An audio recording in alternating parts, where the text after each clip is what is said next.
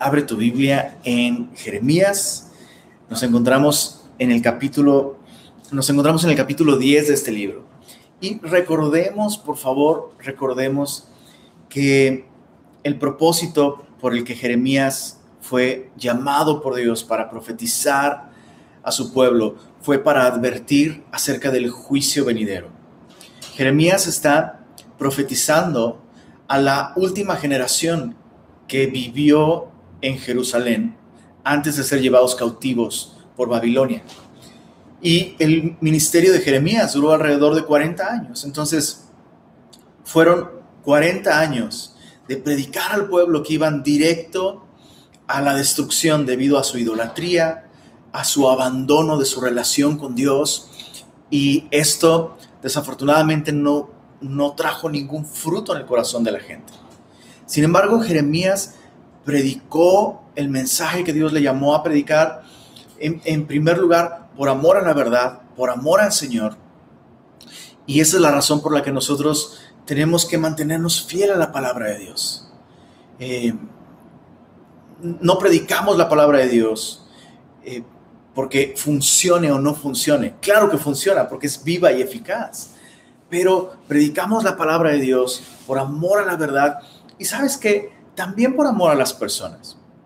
Porque este no era un mensaje fácil para Jeremías y tampoco era un mensaje popular. Sin embargo, Jeremías se mantuvo advirtiendo al pueblo sobre las terribles consecuencias de abandonar su relación con Dios, de vivir solo una religión y no, no una relación verdadera de amor y de fidelidad con Dios. Entonces, eh, por eso es que Jeremías se gana este título de el profeta lloroso, el profeta llorón. En español, ya hemos dicho, en español este título suena como algo, eh, no sé, como, que indicara una debilidad emocional en Jeremías, pero no, Jeremías era un hombre firme, Jeremías era un hombre de carácter fuerte, pero era un hombre con un corazón tierno hacia Dios y tierno hacia su pueblo. Lo vemos constantemente lamentándose lamentándose por el juicio que viene, por la destrucción que viene a su propio pueblo. Y eso nos enseña, nos enseña algo muy importante, muy, muy importante. Amar a las personas implica decirles la verdad. Y eso es algo que Jeremías comparte con el Señor Jesús, ¿sabes? El Señor Jesús a quien acertadamente, acertadamente asociamos con la misericordia y con la gracia de Dios. Sorprendentemente, Jesús es la persona que más habló acerca del infierno. Y lo hizo siempre, siempre, con un corazón que buscaba obtener el arrepentimiento por parte de quienes lo escuchaban, que buscaba evitar. Jesús no vino al mundo para condenar al mundo, sino para que el mundo fuera salvo por él. Sin embargo, eso, esto requería de predicar la verdad. Y lo mismo es con Jeremías. Vemos a Jeremías compartiendo ese, ese aspecto del carácter de Jesús. Amar a las personas lo suficiente para decirles la verdad, aunque eso implique que lo odien en respuesta. Bueno, eso es a grosso modo el corazón de este profeta y es muy importante no perder esto de vista, porque se suele, se suele olvidar el contexto, olvidar el carácter de las personas que escriben en el Antiguo Testamento y eso puede llevarnos a percibir erróneamente que el Antiguo Testamento es un mensaje de juicio y condenación de un Dios enojado y no es así. Y bueno, eso, eso, es importante. Ese es el ambiente en el que Jeremías está predicando y dice desde el capítulo 10, verso 1, oíd la palabra que Jehová ha hablado sobre vosotros, oh casa de Israel. Recuerda que desde el capítulo 7 hasta el capítulo 10, este es el tercer mensaje profético que Dios eh, le da a Jeremías para, para Jerusalén. Y Jeremías está predicando esto, está anunciando eso que estamos leyendo en la puerta del templo. No olvidemos que en este momento la nación de Israel está como ninguna otra generación antes. Está cumpliendo con los requisitos de la ley en términos superficiales. El rey Josías reconstruyó el templo, encontraron las escrituras, están volviendo a guardar algunas festividades, llevando los sacrificios al templo, pero, pero a la par de esto, el pueblo de Israel sigue realmente corazón, adorando otros dioses, adorando otras cosas, viviendo una vida de injusticia, sin, ser transformados, mucho, esto es importante, sin ser transformados por la adoración que supuestamente profesan al Dios de Israel. Y esto es importante, porque en este capítulo Jeremías expone cómo esta adoración de Israel es una adoración vacía. Y Jeremías lo demuestra porque esa adoración vacía no les ha llevado a ser transformados. Dice así, verso, verso 2, así dijo Jehová, no aprendáis el camino de las naciones, ni de las señales del cielo tengáis temor, aunque las naciones las teman.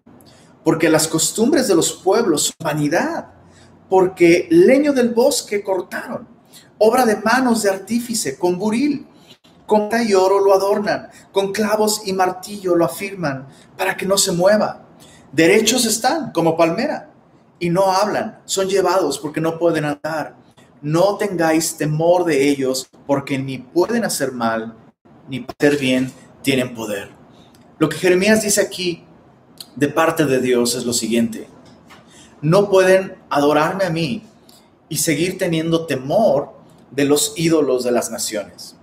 A eso se refiere eh, este término, no aprendan el camino de las naciones. La nación de Israel estaba abrazando eh, eh, estas ideas y estos cultos a los astros, al sol, a, las estrellas, a la luna, em, toda esta ideología de culto al cielo y a los astros, a la astrología, lo que hoy conocemos como el zodiaco, todo esto tuvo su origen en Babilonia.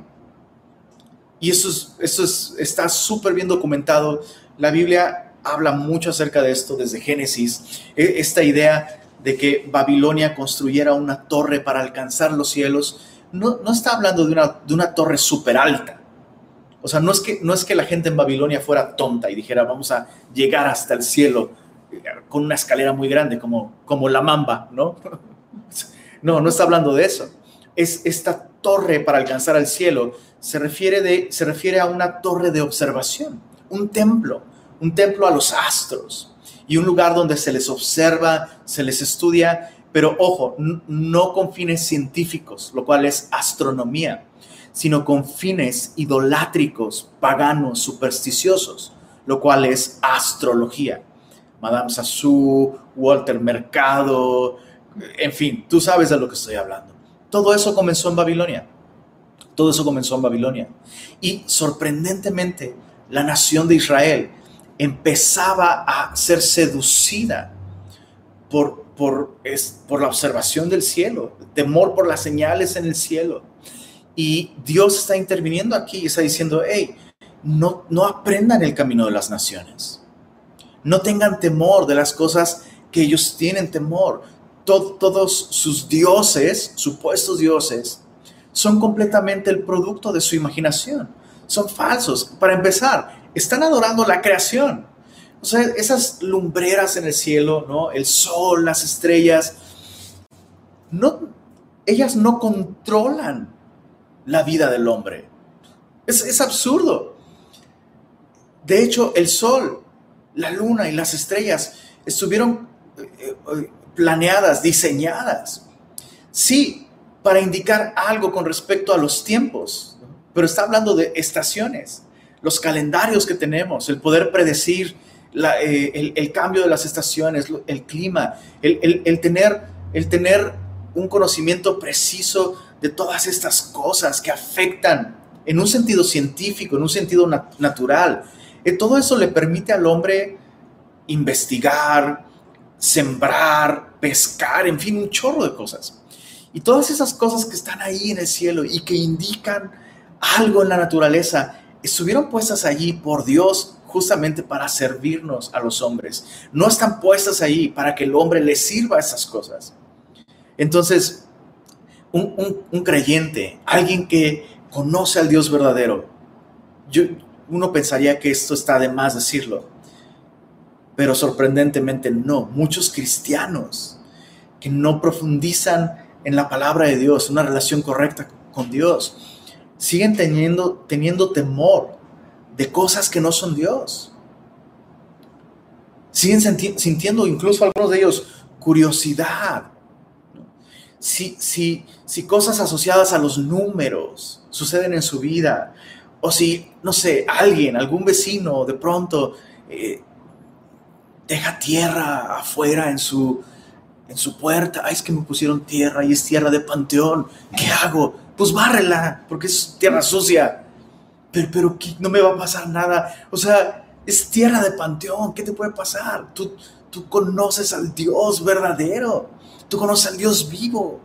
Oye, pero es que una amiga en mi trabajo me dijo que yo soy cáncer y que algunas cosas que dijo se cumplieron y luego ahora tengo miedo. No, tú no tendrías por qué tener miedo de esas cosas y menos sentir curiosidad y menos poner tu confianza en estas cosas. No aprendan el camino de las naciones, dice Dios. Dice el verso 3, porque las costumbres de los pueblos son vanidad, están vacías, porque el leño del bosque cortaron. Quiero que por favor dimensionemos esto, esto es bien importante chicos. Verso 3, otra vez, dice, porque el leño del bosque cortaron, obra de manos de artífice, con buril, con plata y oro lo adornan, con clavos y martillo lo afirman, para que no se mueva.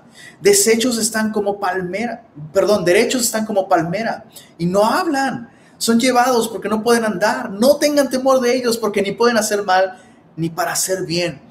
Tienen poder. Y esto es tan revolucionario, tan revolucionario. Eh, la, gente alrededor de la nación de Israel se burlaba de este concepto de Dios que tenían los judíos. Es único, realmente es un concepto único.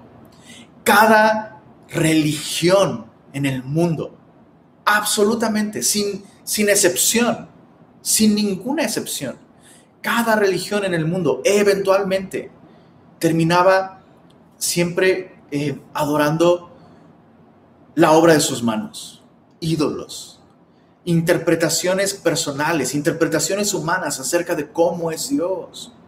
En, un intento del hombre de darle sentido a lo que veía alrededor, eh, el hombre especulaba, bueno, debe haber un Dios que controla, que controla el clima, debe haber un Dios de los truenos, debe haber un Dios de la lluvia, debe haber un Dios de la tierra, debe haber un Dios del fuego, debe haber... Eso es paganismo. Y es interesante cómo los ateos insisten en, en esta idea tan ridícula de que el cristianismo encaja dentro de esa práctica común, natural, histórica del hombre, de tratar de imaginar, interpretar la naturaleza a la luz de una creencia de un ser superior. El cristianismo es completamente distinto y desde su raíz, desde su origen, vemos aquí el único libro, escucha esto, el único libro que enseña que las interpretaciones humanas acerca de Dios están mal es la Biblia. El único libro que dice todas estas prácticas que todo el mundo hacía, de hacer una interpretación personal de Dios y darle forma y cortar un leño o fundir algo de metal y darle forma y vestirlo y luego adorarlo pensando, este es Dios, así es Dios, como yo lo interpreto, este es Dios. todo eso es, eh, eh, todo eso es condenado por la Biblia. Y esto es, esto es impresionante, impresionante, porque la Biblia deja claro desde el principio que el hombre sí tiene, tiene, tiende a ser religioso y perdón por la palabra que voy a usar, pero el mismo texto lo va a enseñar.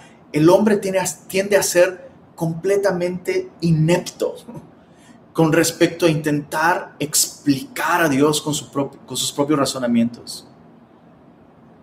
El intelecto del hombre no es, es absurdo y, y Jeremías está escribiendo en estos términos.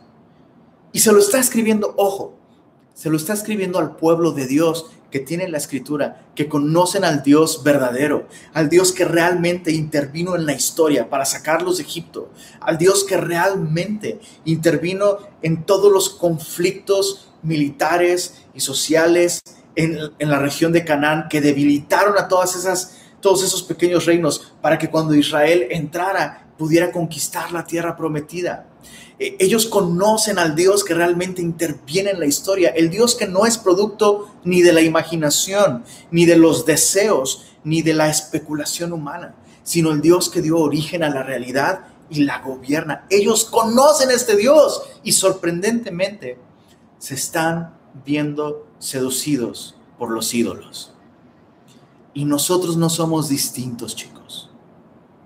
Nosotros no somos distintos a menos que tengamos una relación viva con Dios, constante, a través de su palabra, que dice cosas como estas y nos despierta. Es cierto, ¿cómo estoy poniendo mi confianza en esta cosa que es obra de mis manos? Ahora, antes de que tú digas, Lenin, eso a mí no me pasa. Yo no tengo ninguna imagen a la que adoro en mi casa. Yo no, yo no tengo una estatua a la que me postro o le hablo pensando que, que es Dios. Yo soy cristiano, por Dios, yo no hago esas cosas. Ojo, mucho ojo. Los ídolos no son solamente aquellos que, pues eso, imágenes a las que adoramos como una estatua, como una pintura, como una figura de madera vestida con ropa y pintada, cubierta de oro. No, esos no son los únicos ídolos. El concepto de ídolo en la escritura es la obra de nuestras manos. La obra de nuestras manos. Cuando el hombre deja de confiar en el creador y el hombre comienza a confiar en su propia creación, la obra de sus manos, en ese momento estamos en la presencia de un ídolo. Cuando el hombre confía en lo que el hombre es capaz de crear, en lo que el hombre es capaz de producir, llámese economía, llámese propuestas políticas, llámese tu propia carrera, llámese tu reputación, lo que sea. La obra de tus manos. La plata y el oro.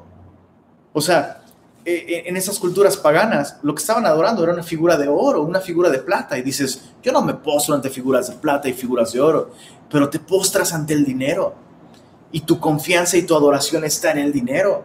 Y pierdes el dinero y pierdes el gozo de la salvación. Y por el dinero, por ganar más dinero, estamos dispuestos muchas veces a presentar nuestro cuerpo en sacrificio vivo, santo y agradable al dinero.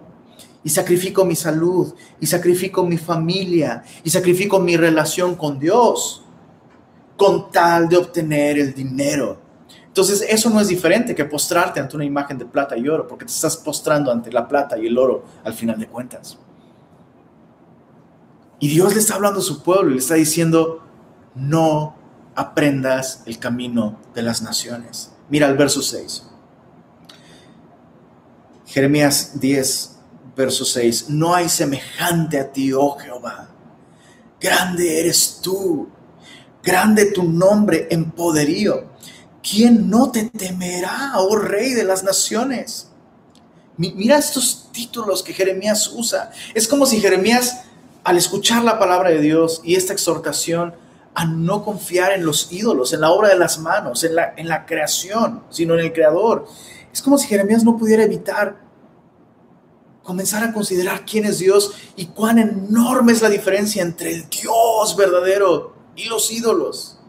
Y, Jeremías usa títulos increíbles. Mira, en el verso en el verso 7, ¿quién no te temerá, oh rey de las naciones? Jeremías usa este título para describir a un Dios que gobierna, un Dios que está en control, realmente en control.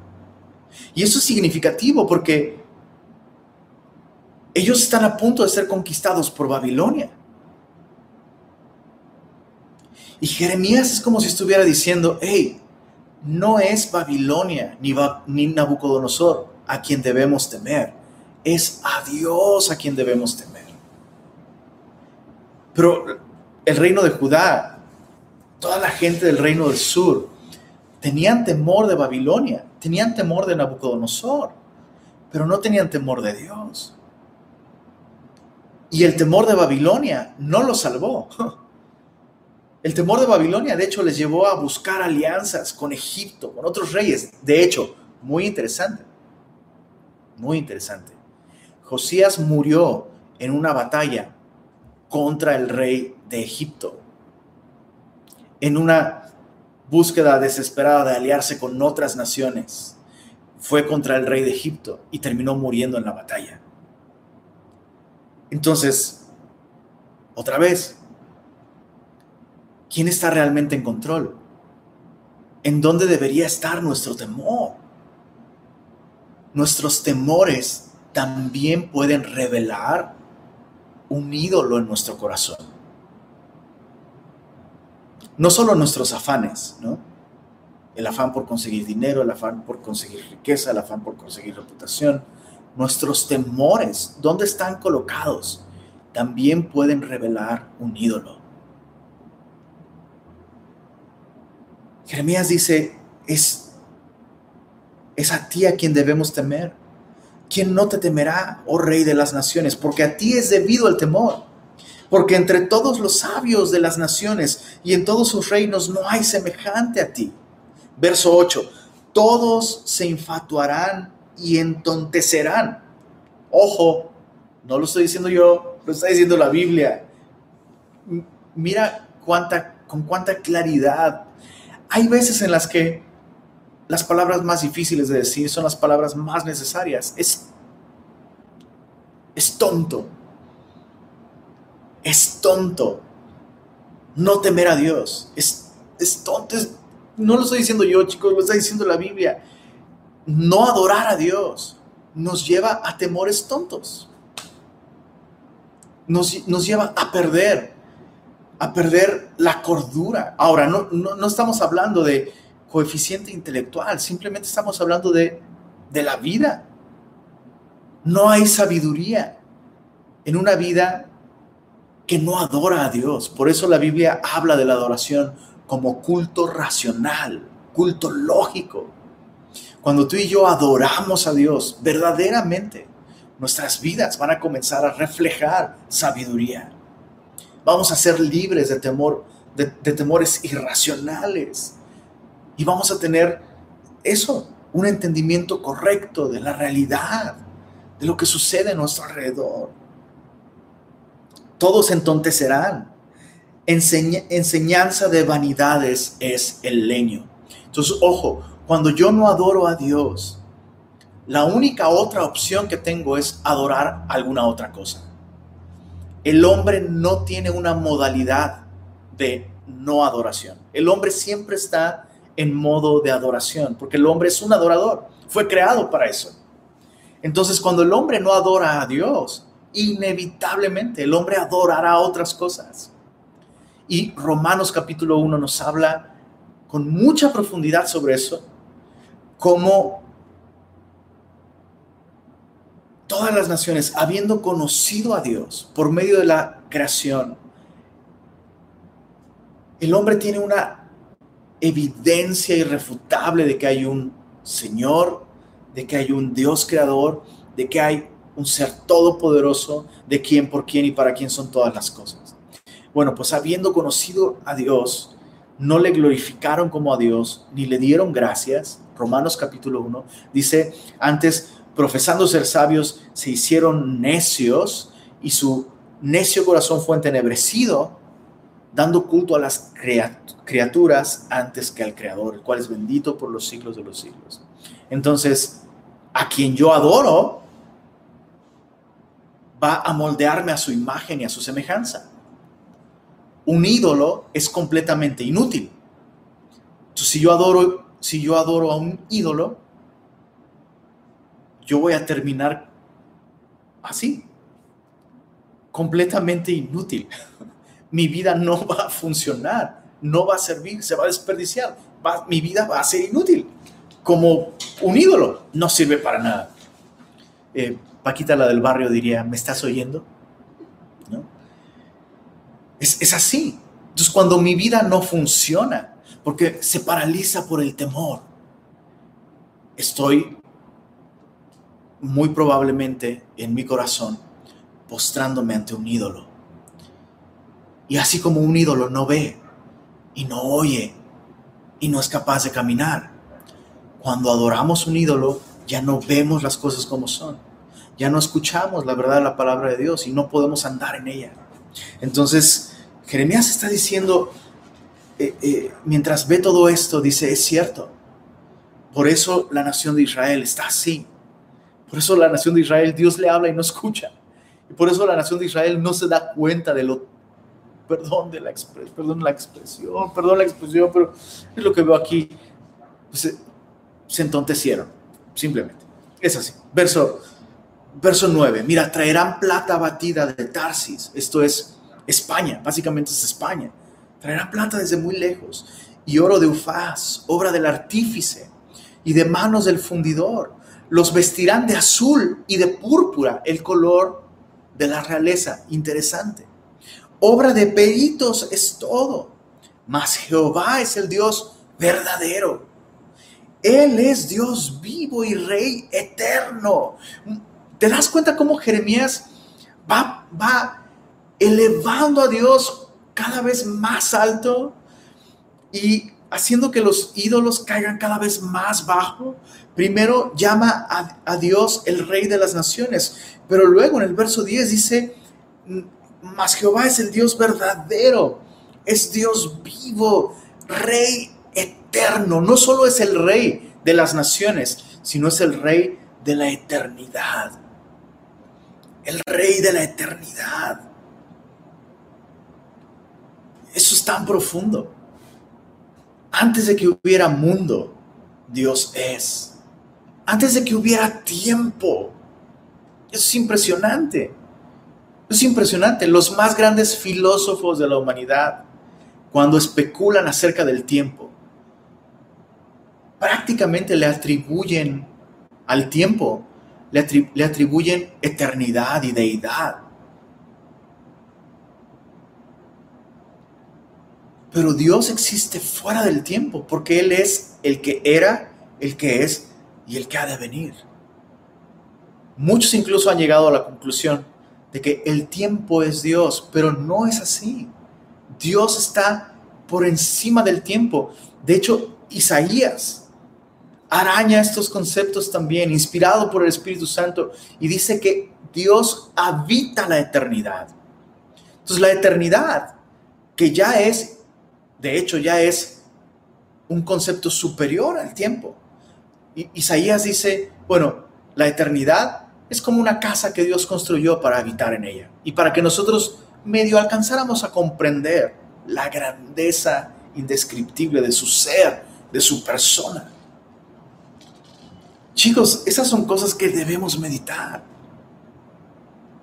Dios es el Rey eterno. Antes de que hubiera COVID, después de que haya COVID, antes de que México fuera México.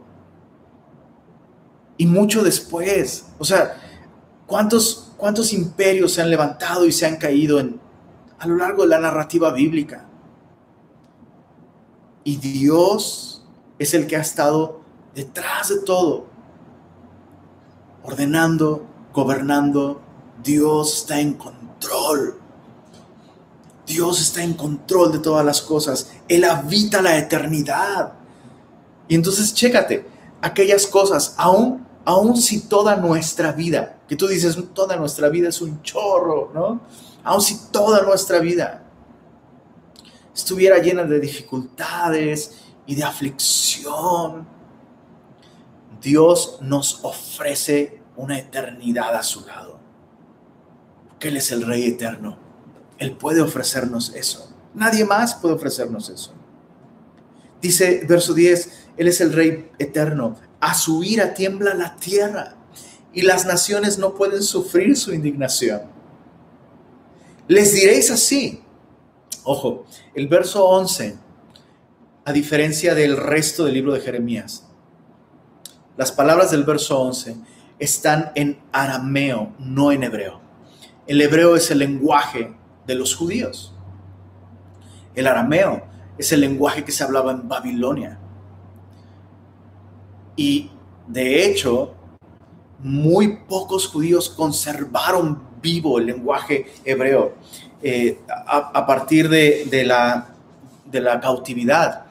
Eh, prácticamente todos los que estaban cautivos en Babilonia cambiaron el hebreo por el arameo. Repito, el, hebreo se mantuvo vivo, pero el arameo era el, eh, era el, lenguaje de esta nación a la que ellos iban a ser llevados. Y entonces les diréis así, y Jeremías escribe esto en arameo, como diciendo, apréndete esto en arameo para que puedas decírselo a los que están en Babilonia.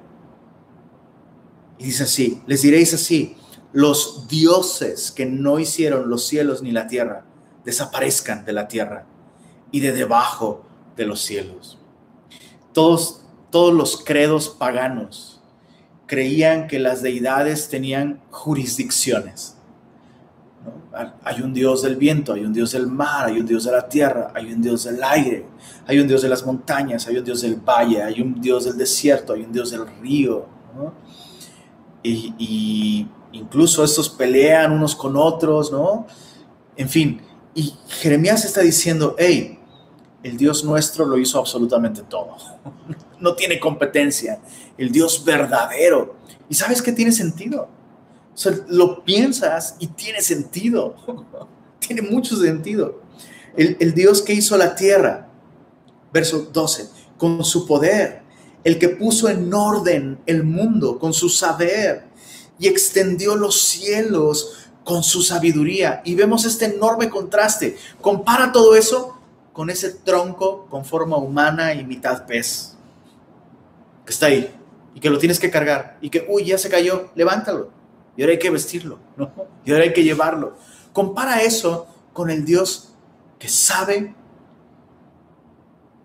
con el Dios que tiene poder, que materializó todo lo que existe, con el Dios que con su sabiduría extendió los cielos, con el, con el Dios que con su saber puso orden. Y esto nos habla de leyes, leyes de la física, leyes químicas. Por eso la naturaleza es observable, observable, es predecible, es conocible. Por eso tenemos ciencia, porque Dios puso leyes, normas con las que se rige el universo.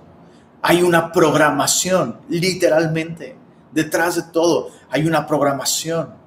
nuestros genes, o sea, son un código, literalmente. Es, o sea, código como de programador. ¿Quién está detrás de todo esto? Dios está detrás de todo esto. El creador, ese es nuestro Dios. Verso 13, a su voz se produce muchedumbre de aguas en el cielo y hace subir las nubes de lo postrero de la tierra. Hace los relámpagos con la lluvia, saca el viento de sus depósitos. Todo hombre, perdón, antes de avanzar, esto cuando se lee de un modo descuidado, pareciera, pareciera que Jeremías le atribuye a Dios los, los mismos poderes que los paganos le atribuyen a sus deidades. Pero hay una enorme distinción, hay una enorme distinción. En primer lugar, Dios está en control de todos los aspectos de la naturaleza.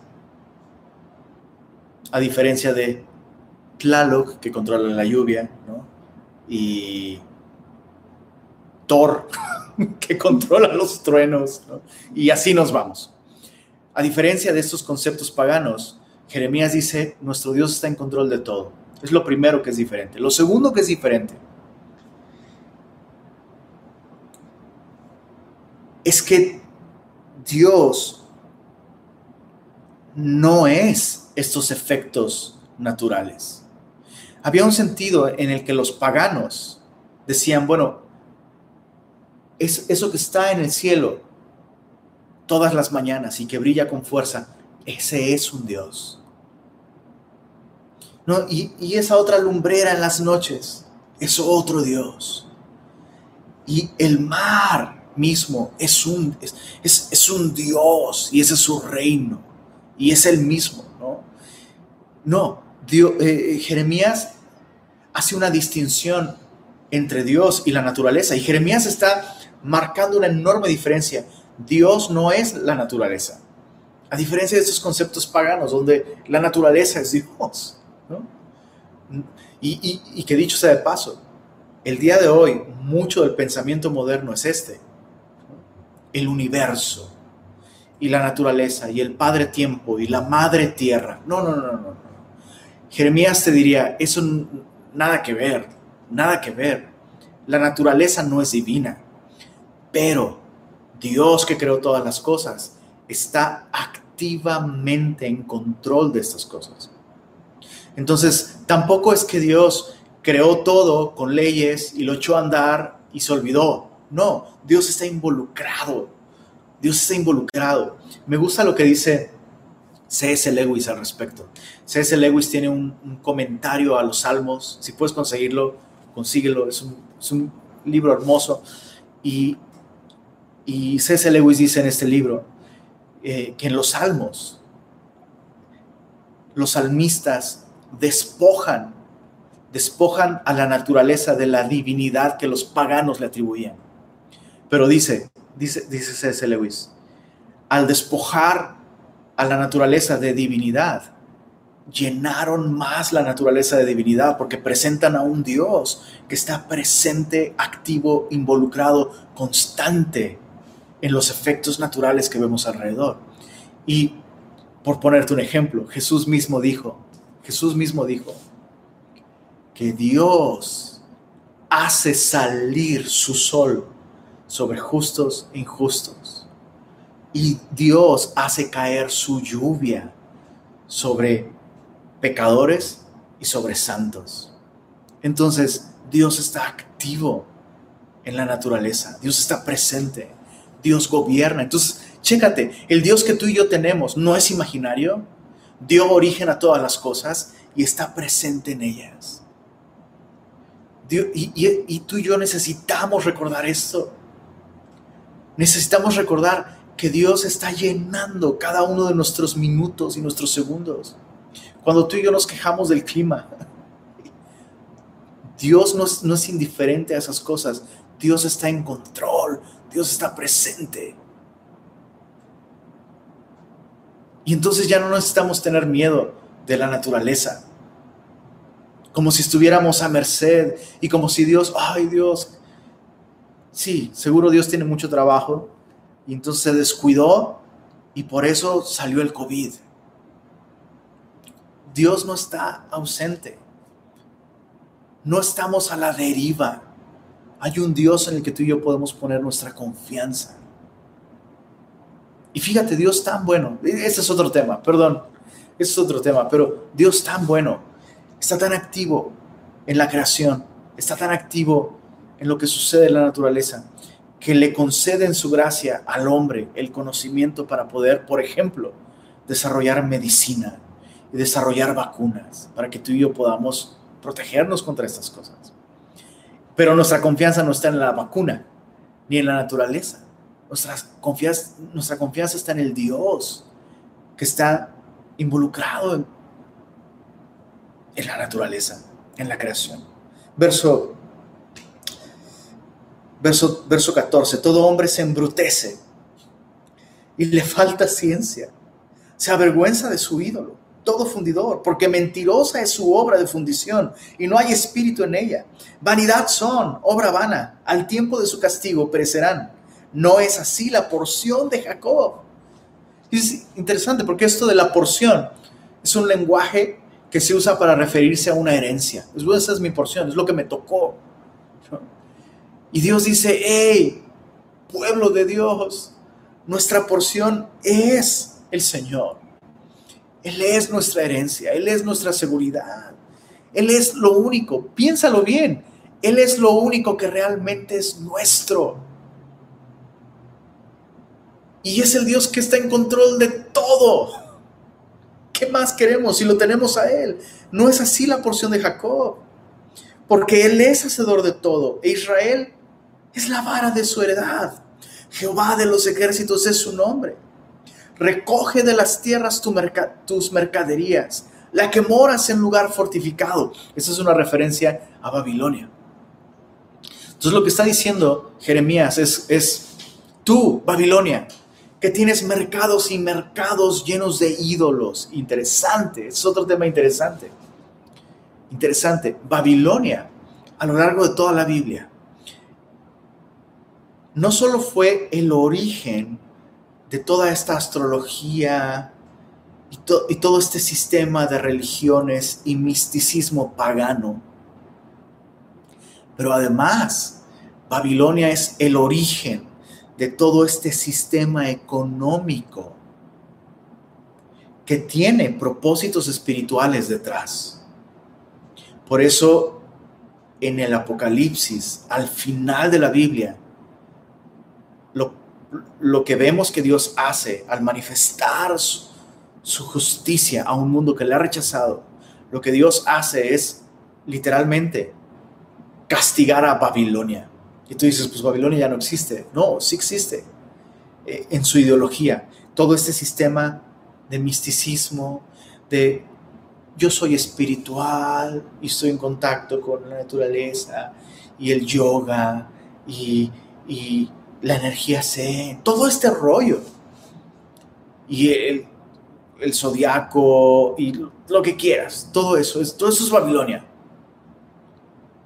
Espiritualidad. Pero por el otro lado, el otro lado de la misma moneda, el sistema de economía basado en literalmente el materialismo.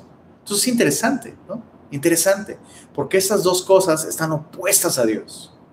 Paganismo, misticismo, espiritualidad sin una verdad absoluta. Todo es válido. Tú, creas tu propio Dios a tu manera. Eso es anti Dios. Y, el otro lado, materialismo. No pienses en lo eterno. No pienses en lo eterno. Solo enfócate en ser alguien aquí y ahora, en éxito, en placer, en remuneración. Eso es lo que le da sentido a tu vida. Adora esto. Entonces Jeremías dice, recoge de las tierras tus mercaderías, la que moras en lugar fortificado, materialismo, el materialismo. Y ahorrémonos 20 minutos de una predicación sobre esto.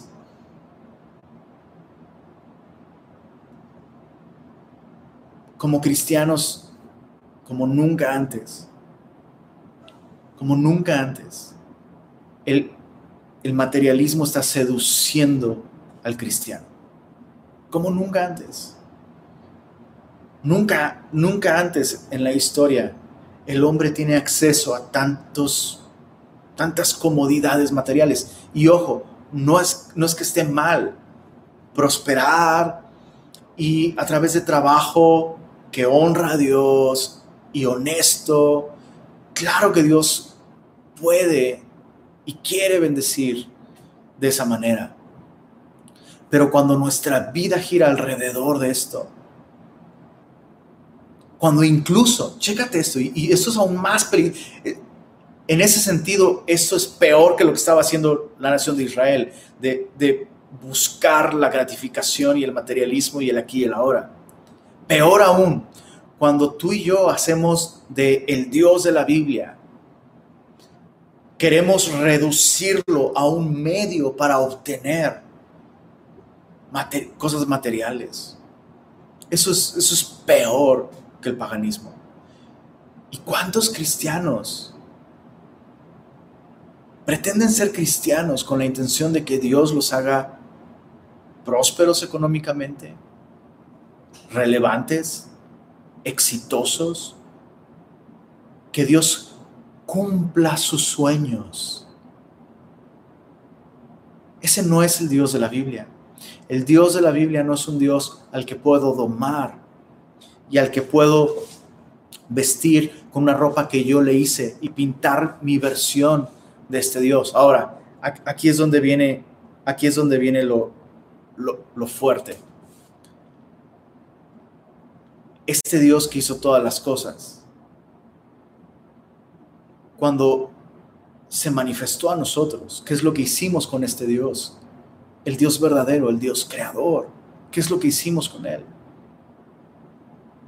Lo mismo que el hombre hace con los ídolos. Lo fija con clavos en una pared y le dice, estate quieto.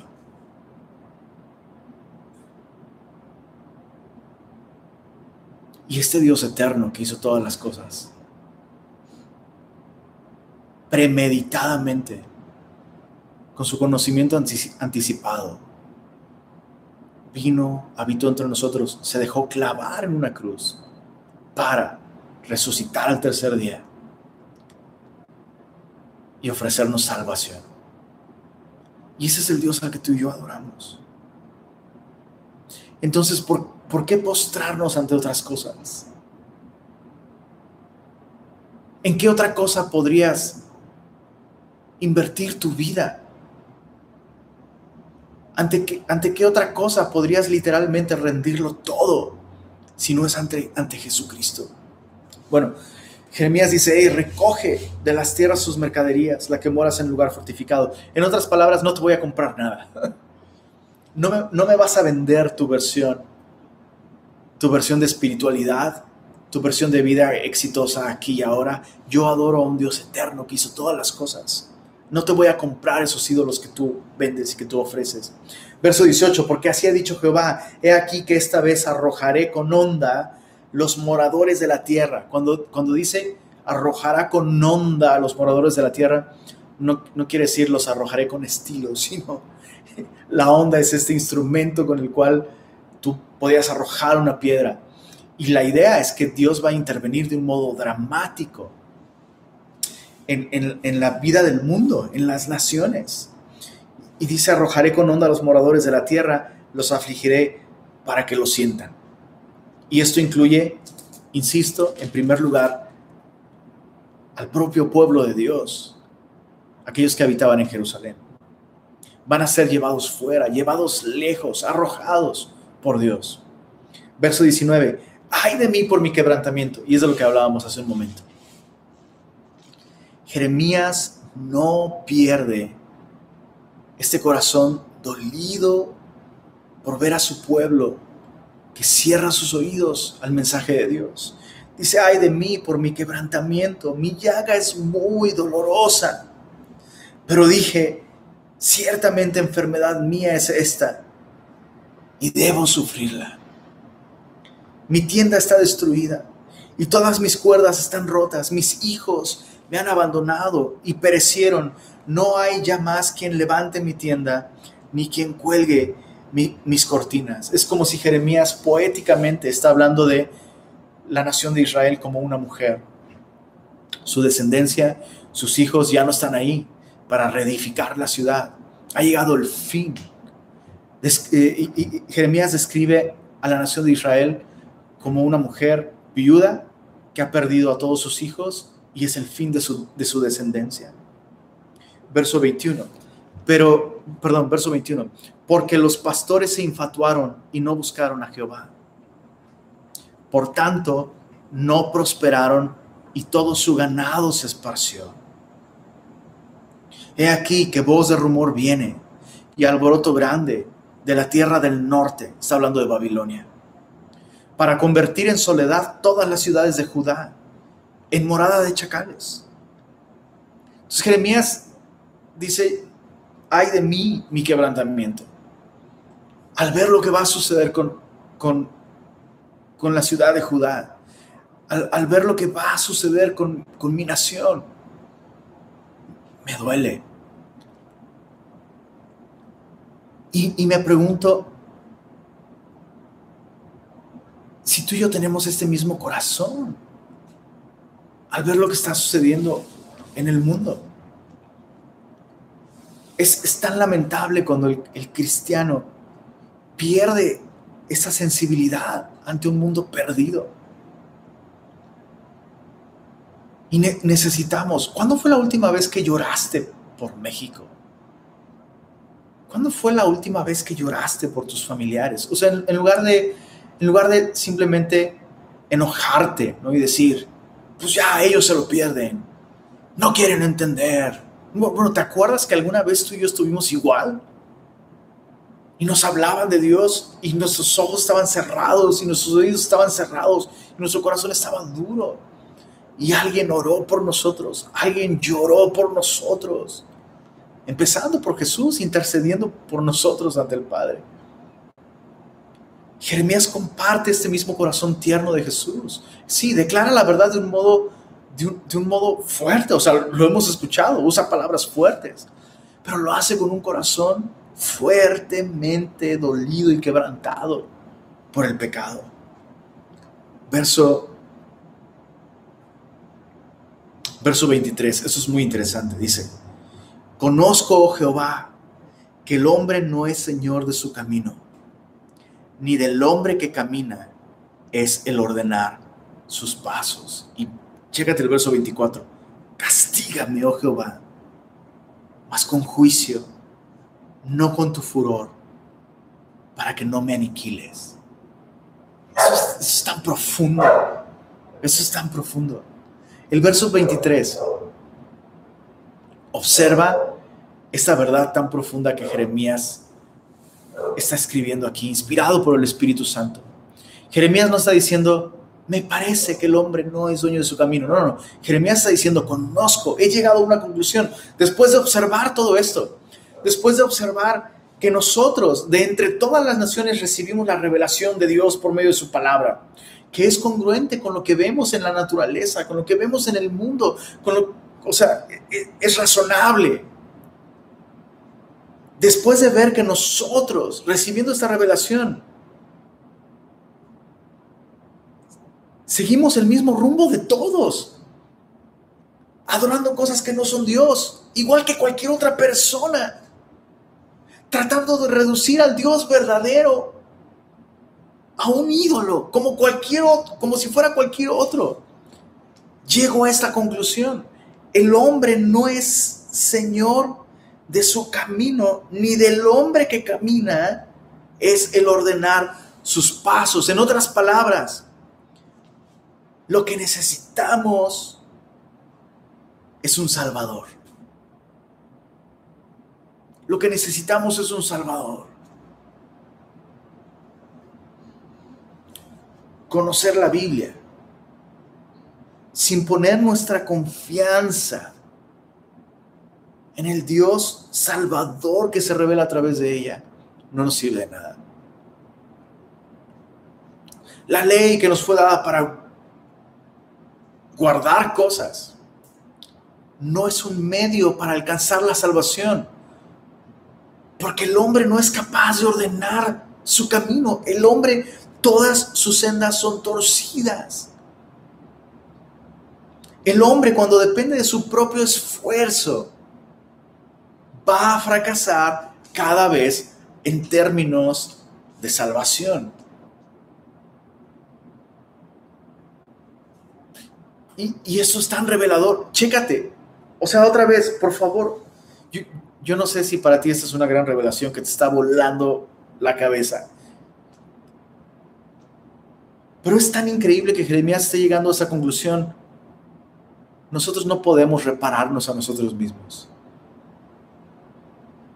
Nosotros no podemos simplemente, ok, voy a tomar esta decisión y ahora sí, con fuerza de voluntad vamos a hacer las cosas diferente. Jeremías dice, no.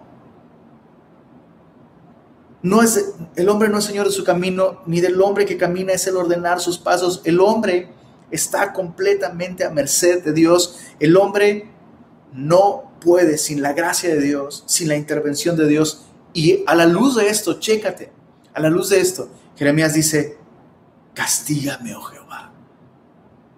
En otras palabras, Señor, haz lo que tienes que hacer. Me rindo por completo lo que tú vas a hacer con nosotros. Y, me encanta porque primero dice, oh Dios mío, no puede ser, eso es terrible lo que nos va a pasar. Pero después dice, Señor, tú eres el Señor de nuestro camino, tú puedes corregirnos, castígame, Señor, con juicio, no con tu furor, para que no me aniquiles. Me encanta la confianza de Jeremías en que la ira de Dios sobre su pueblo es una ira limitada a los términos de, su pacto con su pueblo es, es como si Jeremías dijera, tu ira, la ira con la que tú nos vas a castigar, es una expresión de tu misericordia. Es un concepto difícil de entender, pero es, es verdad. Porque Dios al que ama, disciplina y corrige y castiga y azota a todo aquel que recibe por hijo.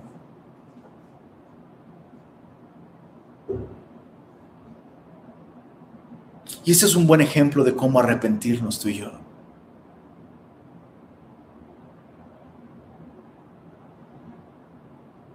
No arrepentirnos para evitarnos la corrección o el trato de Dios con nosotros. No arrepentirnos para evitar las consecuencias. Bueno, ya, Señor, ya me arrepentí, por favor. No. Arrepentirnos implica desear, Señor, trata con mi pecado. Sí, sí, sí. El castigo por mi, por mi pecado ya cayó sobre Jesús. Y todos mis pecados han sido perdonados. Pero trata conmigo, Señor. Corrígeme. Corrígeme, Señor. Aún si duele, prefiero eso. Para que mis pasos sean ordenados por ti. Prefiero eso a una vida de, de comodidad. Verso 25. Derrama tu enojo sobre los pueblos que no te conocen y sobre las naciones que no invocan tu nombre, porque se comieron a Jacob, lo devoraron, le han consumido y han asolado su morada. Entonces, eh, otra vez, desde el capítulo 9, versos 25 y 26, Jeremías está diciendo, inspirado por Dios, que el Señor va a castigar a todos, circuncidados y no circuncidados. Y es lo que está diciendo aquí. Señor, a nosotros nos vas a castigar, pero en términos de misericordia, porque tenemos un pacto contigo. Y a, todos aquellos que no te conocen, Señor, castígalos con justicia también. Interven, eres un Dios justo. Eres un Dios justo en el que podemos confiar. Y tú y yo el día de hoy formamos parte de un pacto mejor que el pacto que la nación de Israel tenía con Dios en estos días. Porque el día de hoy tú y yo tenemos un pacto con Dios basado en lo que Cristo hizo por nosotros en la cruz del Calvario. Y eso implica, por supuesto, perdón de pecados. Dios no nos castiga. Dios no castiga nuestros pecados porque Dios ya los castigó en Jesús. Pero eso no implica que Dios no nos va a corregir. Cuando tú y yo comenzamos a desviar nuestra adoración, nuestra confianza hacia ídolos, cosas que no, que nos salvan, cuando tú y yo empezamos a rendir nuestra vida en adoración a cosas creadas, Dios va a intervenir. Dios no nos va a dejar como estamos. Dios no nos va a dejar en el error. ¿Por qué? Porque Dios tiene sentimientos de inferioridad y de inseguridad y ay, estás adorando otras cosas. Me pongo celoso. No, el, celo de Dios no es por Él, el celo de Dios es por nosotros. Porque cuando tú y yo adoramos otras cosas que no son Dios, esas cosas nos van a destruir. Y Dios no va a permitir eso. Ese es el Dios al que tú y yo adoramos. A partir de la próxima semana, eh, te invito a que sigas leyendo el, siguiente capítulo, capítulo, capítulo 11 y 12. Vamos a aprender mucho acerca del propósito de la ley bueno, ok, la ley, la ley no nos sirve para salvarnos, porque no, no es del hombre el enderezar sus pasos. No es que el hombre necesita instrucciones y listo. No, el hombre necesita un salvador. Bueno, pero ¿y entonces para qué sirve la ley? Vamos a verlo en el capítulo 11. El, el propósito de la obediencia en la vida de alguien que ya es salvo, que ya tiene una relación con Dios. Y vamos a aprender mucho acerca de la oración también, mientras veamos cómo Jeremías responde en oración a Dios por todas estas profecías. Señor, gracias por tu palabra. Gracias porque a través de ella podemos conocer realmente quién eres tú y no dependemos de la imaginación de nuestro corazón, ni de nuestros deseos, ni de nuestros anhelos. Tenemos la palabra profética más segura a la cual hacemos bien en estar atentos como una antorcha que alumbra en lugar oscuro hasta que tú regreses, Señor. Señor, perdónanos si nuestra vida ha estado gobernada por el temor. Ayúdanos a, ver con claridad si estos temores en nuestra vida que están gobernándonos, Señor, son el resultado de un ídolo en nuestro corazón. Ayúdanos a identificar, Señor, si estamos adorando la obra de nuestras manos o la obra de las manos de alguien más, Señor. No queremos ser simplemente espirituales tampoco, Señor. Queremos la vida espiritual que proviene de conocerte a través de tu palabra. Limpia tu iglesia, Señor, de idolatría. Límpianos, Señor. Limpia nuestra mente, nuestro corazón, de todos esos conceptos, de todas esas ideas equivocadas acerca de ti, Señor. Ayúdanos a despojarnos de nuestras conjeturas y especulaciones acerca de ti y permítenos, por favor, Señor, conocerte a través de tu palabra, Señor. Te pido especialmente por Semilla Monterrey, Señor. Concédenos el ser personas de la palabra de Dios.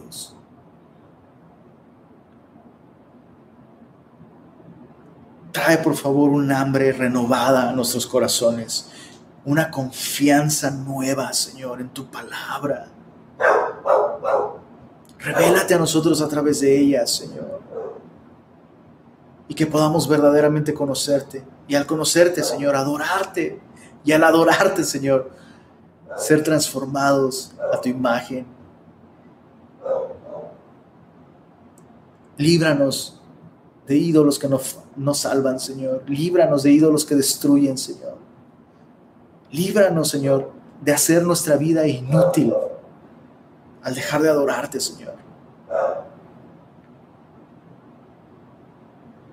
Y enséñanos, Señor, a través de tu palabra, a adorarte en espíritu y en verdad. Pedimos esto en tu nombre, Señor Jesús. Amén.